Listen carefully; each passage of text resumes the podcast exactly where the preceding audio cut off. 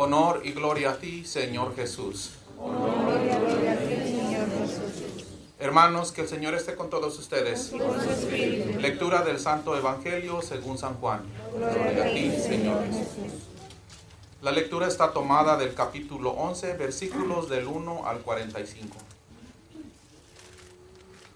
En aquel tiempo había un hombre enfermo llamado Lázaro, que era de Betania, el pueblo de María y de su hermana Marta. Esta María era la misma que ungió al Señor con perfume y le secó los pies con sus cabellos. Su, hermana, su hermano Lázaro era el enfermo. Las dos hermanas mandaron a decir a Jesús, Señor, el que tú amas está enfermo. Al oírlo Jesús dijo, esta enfermedad no terminará en muerte, sino que es para gloria de Dios y el Hijo del Hombre será glorificado por ella.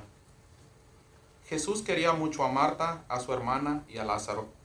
Sin embargo, cuando se enteró que Lázaro estaba enfermo, permaneció aún dos días más en el lugar donde se encontraba. Solo después dijo a sus discípulos, Volvamos de nuevo a Judea. Le replicaron, Maestro, hace poco querían apedrearte los judíos y tú quieres volver allá. Jesús le contestó, No hay jornada mientras no se ha cumplido las doce horas. El que camina de día no tropezará, porque ve la luz de este mundo. Pero el que camina de noche tropezará. Ese es un hombre que no tiene en sí mismo la luz. Después les dijo, Nuestro amigo Lázaro se ha dormido y voy a despertarlo. Los discípulos le dijeron, Señor, si duerme, recuperará la salud. En realidad Jesús quería decirles que Lázaro estaba muerto, pero los discípulos entendieron que se trataba del sueño natural. Entonces Jesús les dijo claramente, Lázaro ha muerto, pero yo me alegro por ustedes de no haber estado allá, pues así ustedes creerán. Vamos a verlo. Entonces Tomás, apodado el mellizo, dijo a los otros discípulos, vamos también nosotros a morir con él. Cuando llegó Jesús, Lázaro llevaba ya cuatro días en el sepulcro. Betania está a unos tres kilómetros de Jerusalén y muchos judíos habían ido a la casa de Marta y de María para consolarlas por la muerte de su hermano. Apenas Marta supo que Jesús llegaba, salió a su encuentro mientras María permanecía en casa. Marta dijo a Jesús, si hubieras estado aquí, mi hermano no habría muerto. Pero aún así, yo sé que puedes pedir a Dios cualquier cosa y Dios te lo concederá. Jesús le dijo, tu hermano resucitará. Marta respondió, ya sé que será resucitado en la resurrección de los muertos en el último día. Le dijo Jesús, yo soy la resurrección y la vida. El que cree en mí, aunque muera, vivirá. El que vive, el que cree en mí, no, morirá para siempre. ¿Crees esto? Ella contestó, sí, Señor, yo creo que tú eres el Cristo, el Hijo de Dios, el que tenía que venir al mundo. Después Marta fue a llamar a su hermana María y le dijo al oído, el maestro está aquí, te llama. Apenas lo oyó, María se levantó rápidamente y fue a donde él. Jesús, Jesús no había entrado aún en el pueblo, sino que seguía en el mismo lugar donde Marta lo había encontrado. Los judíos que estaban con María en la casa consolándola, al ver que se levantaba a prisa y salía, pensaron que iba a llorar al sepulcro y la siguieron. Al llegar María donde estaba Jesús, en cuanto lo vio, cayó a sus pies y le dijo, Señor, si hubieras estado aquí, mi hermano no habría muerto. Al ver Jesús el llanto de María y de todos los judíos que estaban con ella, su espíritu se conmovió profundamente y se turbó. Y le preguntó, ¿dónde lo han puesto? Le contestaron, Señor, ven a ver. Y Jesús lloró. Los judíos decían, miren cómo lo amaba. Pero algunos dijeron, si pudo abrir los ojos al ciego, ¿no podía haber hecho algo para que éste no muriera? Jesús, conmovido de nuevo en su interior, se acercó al sepulcro. Era una cueva cerrada con una piedra. Jesús ordenó, quiten la piedra. Marta, hermana del muerto, le dijo, Señor, ya tiene mal olor, pues lleva cuatro días. Jesús le respondió, ¿no te he dicho que si crees verás la gloria de Dios? Y quitaron la piedra. Jesús levantó los ojos al cielo y exclamó, Te doy gracias, Padre, porque me has escuchado. Yo sabía que siempre me escuchas, pero lo he dicho por esta gente, para que crean que tú me has enviado. Al decir esto, gritó con voz, con fuerte voz, Lázaro, sal fuera. Y salió el muerto. Tenía las manos y los pies atados con vendas y la cabeza cubierta con un velo. Jesús le dijo, desátenlo y déjenlo caminar. Muchos judíos que habían ido a casa de María creyeron en Jesús al ver lo que habían hecho. Hermanos, esta es palabra del Señor. Gloria a ti, Señor Jesús. Pueden tomar asiento.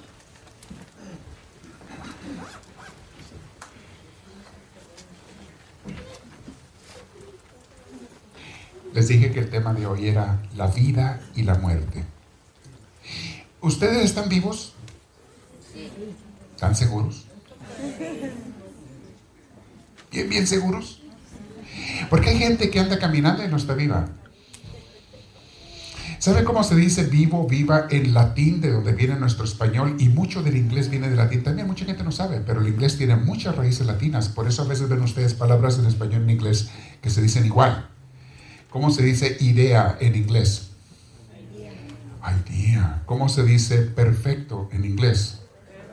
Uh, wow. ¿Por qué?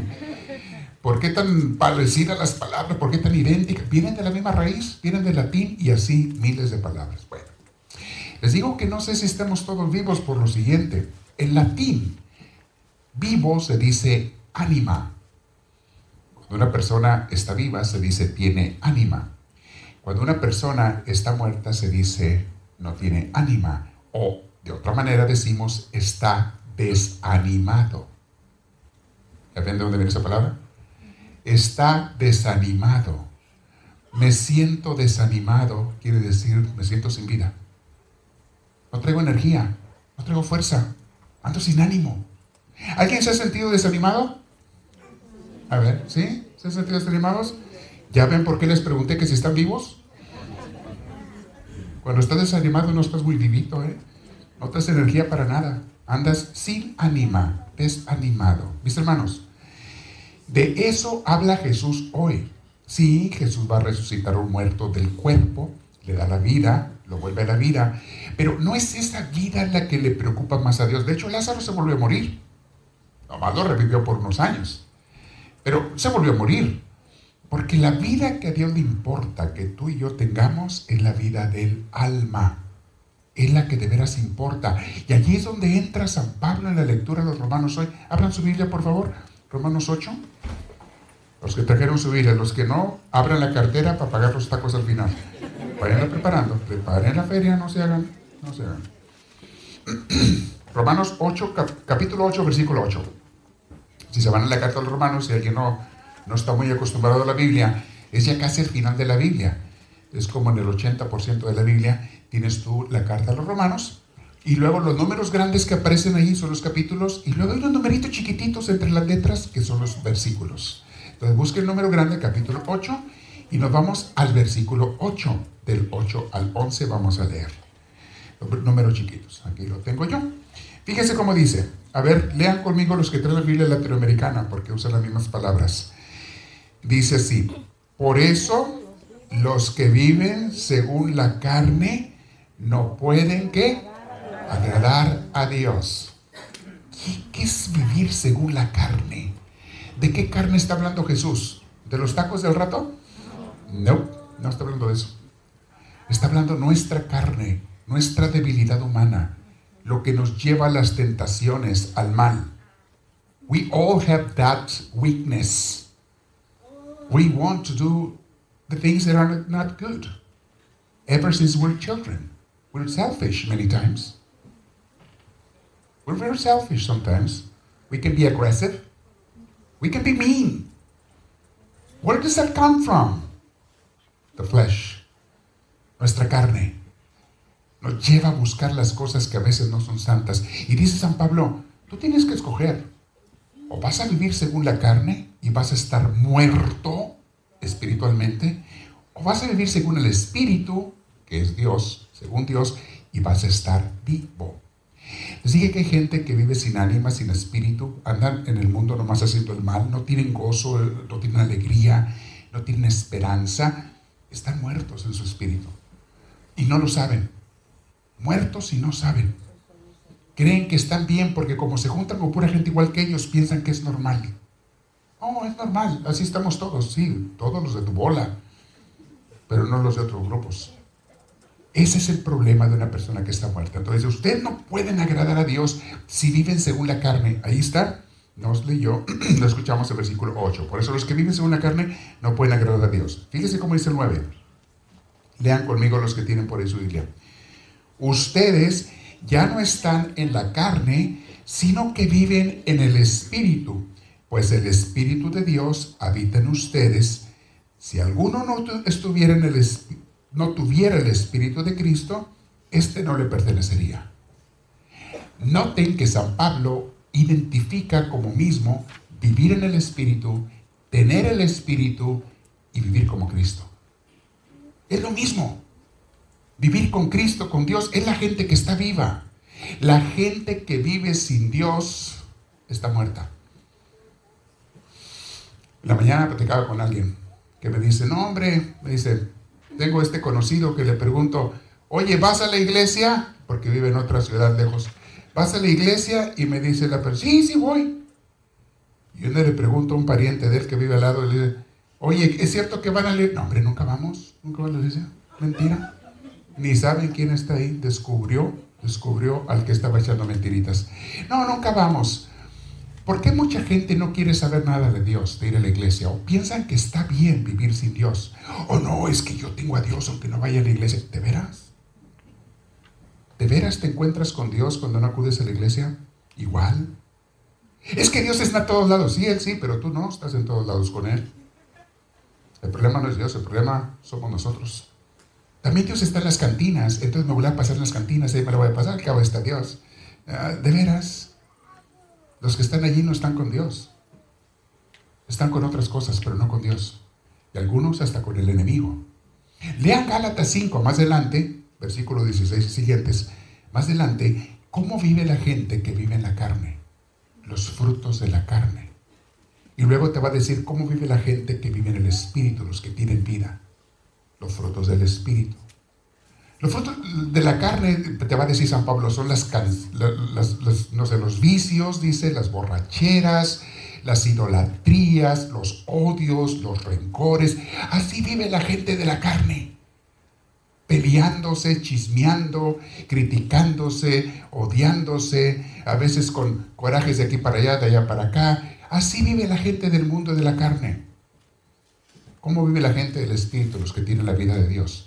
dice San Pablo ahí en Galatas 5, esas personas tienen amor, alegría, paz. Fíjate cómo dice, que es diferente. Paciencia, amabilidad, bondad, humildad, lealtad y dominio propio. Son nueve frutos del Espíritu Santo que tiene la gente que vive de acuerdo a Dios, la gente que tiene vida.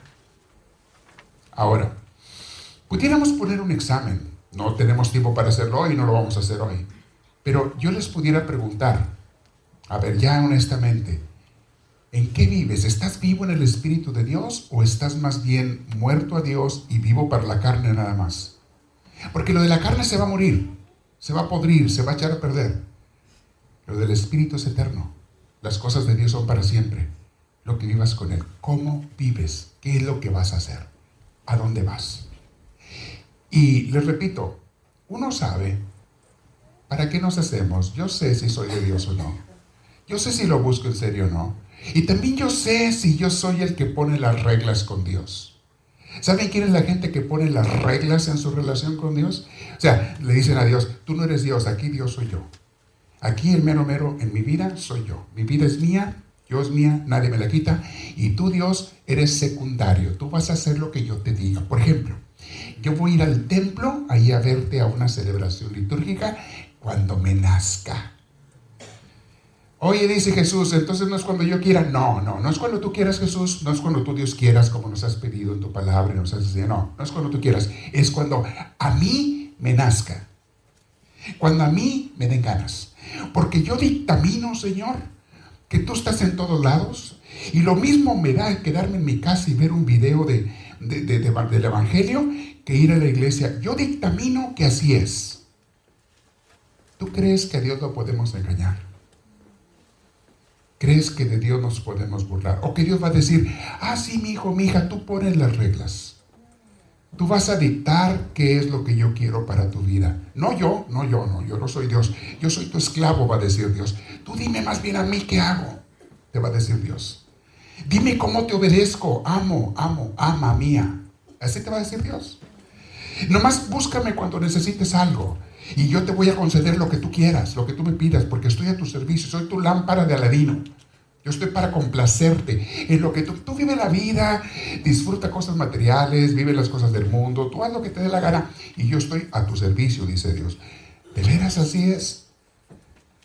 ¿No debiera ser al revés? Señor, soy yo quien está a tu servicio. Tú me tienes que dar las órdenes a mí. Tú me creaste a mí, me diste la vida. Me trajiste este mundo a través de mis padres, pero yo no, yo no me compré la vida solo. Yo no pagué ni un centavo por ella. Tú me diste este cuerpo, Señor, yo no pagué por él. Ni un centavo. Eso depende de ti. Everything that I have comes from you, Lord. Everything good that I have comes from you. How can I dare saying, no, I will make my own rules? You, Lord, obey me. I will not obey you. You will obey me. And it's all there. It's in the Word of God. It's in the teachings of the saints through the centuries. It's in the lives of them. In the lives, they show us how to live. Jesús nos enseñó cómo vivir. ¿Quiénes somos nosotros para corregir a Dios? Dios te quiere vivo, entiéndeme, no te quiere muerto. Ahora, un buen padre quiere a sus hijos vivos, con ánima. Y Dios sabe que si tú no lo buscas a Él en primer lugar en esta tierra, vas a estar muerto porque vas a buscar las cosas del mundo que se mueren. Todas las cosas del mundo se mueren, mis hermanos, tarde o temprano. Todas. El dinero no te lo vas a llevar. No te llevas nada, solamente lo que hayas hecho con Dios y por los demás. El amor a Dios, el amor a los demás. Hoy que vamos a bautizar a Asheline, por favor pongan atención a algo, porque ustedes fueron bautizados, la mayoría. Adeline va a comenzar porque la traen sus padres y sus padrinos. Ellos la traen a Adeline. Y porque ellos la traen, va a ser bautizada. Confiando en los papás y los padrinos que la van a educar en la fe. That's going to be your job, guys. To teach her in the, in the paths of the Lord, in the way of God. Adeline. That's why she's receiving the baptism today. It's a beautiful sacrament. Empieza ella a ser parte de Dios, Adeline empieza a ser parte de Dios después del bautismo. Pongan atención por esto. Lo que va a pasar con ella es lo que pasó contigo una vez. Y si no has renovado tu bautismo, te aconsejo que lo renueves, ¿eh? porque los que somos bautizados de niños, cuando crecemos, les yo les digo, por favor, ahora tú también, antes tus papás y padrinos hicieron la promesa por ti, ahora tú hazla por ti. La promesa de Adelaide ser papás y padrinos. Sí, lo vamos a educar en la fe. En la fe de ustedes va a ser bautizada Adelaide. Pero cuando ella vaya creciendo, ella tiene que tomar su decisión. Y mientras más grande sea, más va a tener que decidir. ¿Voy a seguir a Cristo o no? ¿O voy a hacer mi voluntad? ¿Qué voy a hacer? Entonces pongan atención por eso, mis hermanos. Y acuérdense cada quien en su bautizo. Y si alguien no ha renovado su bautismo, unos ya se están preparando. Vamos a tener ahora en Semana Santa, la otra semana, bautizos aquí y renovaciones de bautizos. Se están preparando ya. Ojalá que todos lo renueven algún día. Si alguien quiere saber cómo se hace eso, hable con los diáconos, ellos les explican. Les dan son unas clases a las que vienes y renuevas tu bautizo. Pero bueno, vamos a proceder con Adeline. Eh, ¿Pueden pasar? Guys, can you come here, please, with Adeline? The four of you, papás y padrinos. Vean qué bonito. Aquí tenemos los aceites con los que va a ser un gira Adeline. Adeline, eh, acá, ¿qué va a hacer? Ajá.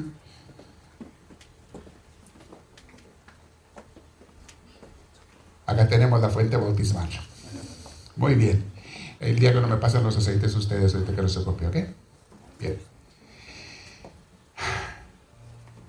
Hay un ritual que seguimos del bautismo, está aquí. Eh, son varias eh, preguntas y respuestas que se hacen. La oración está en el libro ritual. Pero a mí me gusta hacerlo más espontáneo, más así, personal con ellos. ¿Ok? Entonces lo voy a hacer con mis palabras, no necesariamente con las de aquí, pero es lo mismo.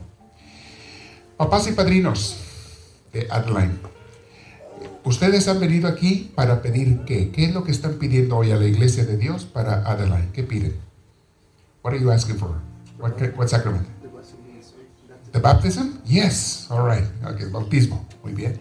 En el bautismo, Adeline va a comenzar a ser hija de Dios. Y ella se le va a invitar a que conozca más de Dios, que crezca.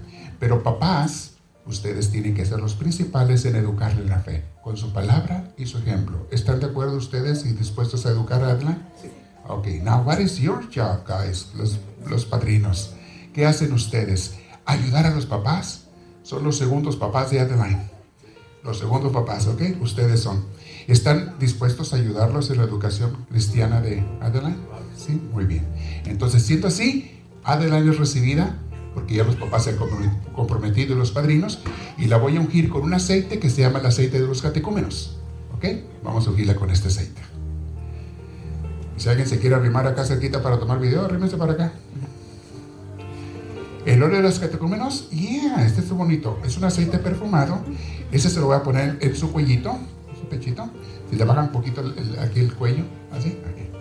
Yo te bendigo con el aceite de los catecúmenos. Esta ha sido nombrada como candidata al bautismo. Muy bien.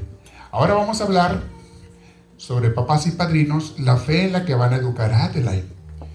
Papás y padrinos, ¿están, ¿ustedes aceptan a Jesucristo como nuestro Señor y Salvador? ¿Se lo aceptan? ¿Aceptan las enseñanzas de Jesús, la iglesia, para que siga creciendo Adeline y la quieren llevar en ese camino? ¿Sí?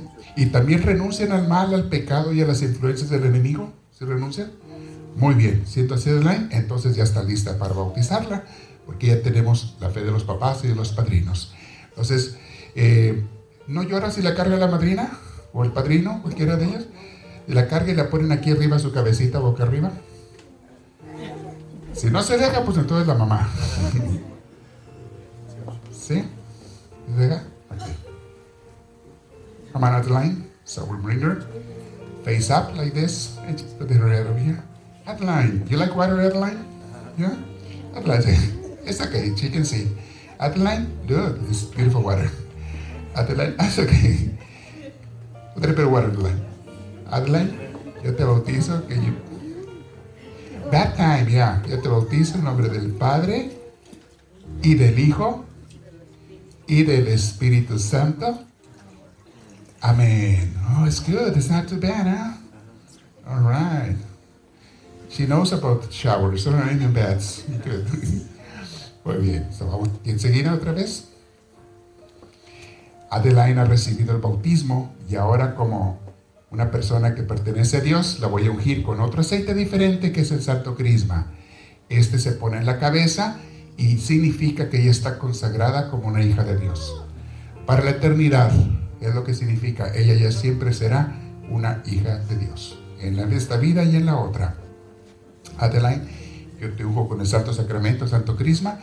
Te marco como una hija de nuestro Padre Celestial para que siempre con Él seas reines en el reino eterno, seas profeta, sacerdote y rey en la misión que Dios nos ha encomendado en esta vida. Amén. Muy bien. Y ahora vamos a aprender a... Uh, Father, can you bring the candle, please? El padrino carga la, la, fe, esto significa la fe de Adelaide, la velita, que algunos de ustedes no sabían qué significaba la vela, ¿eh? Se toma del cirio pascual, que representa la fe de Jesús, representa a Jesús de aquí tomamos la fe. Y vamos para allá con la velita. A ella no le gusta soplar las velas, porque te le va a tocar soplarla.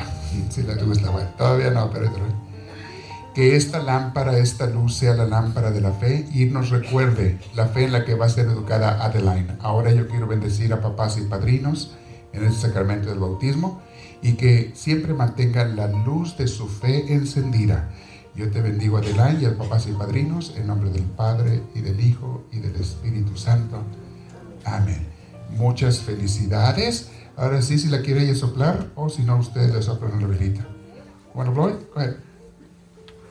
Como en el cumpleaños. Muy bien. Un aplauso a Adeline.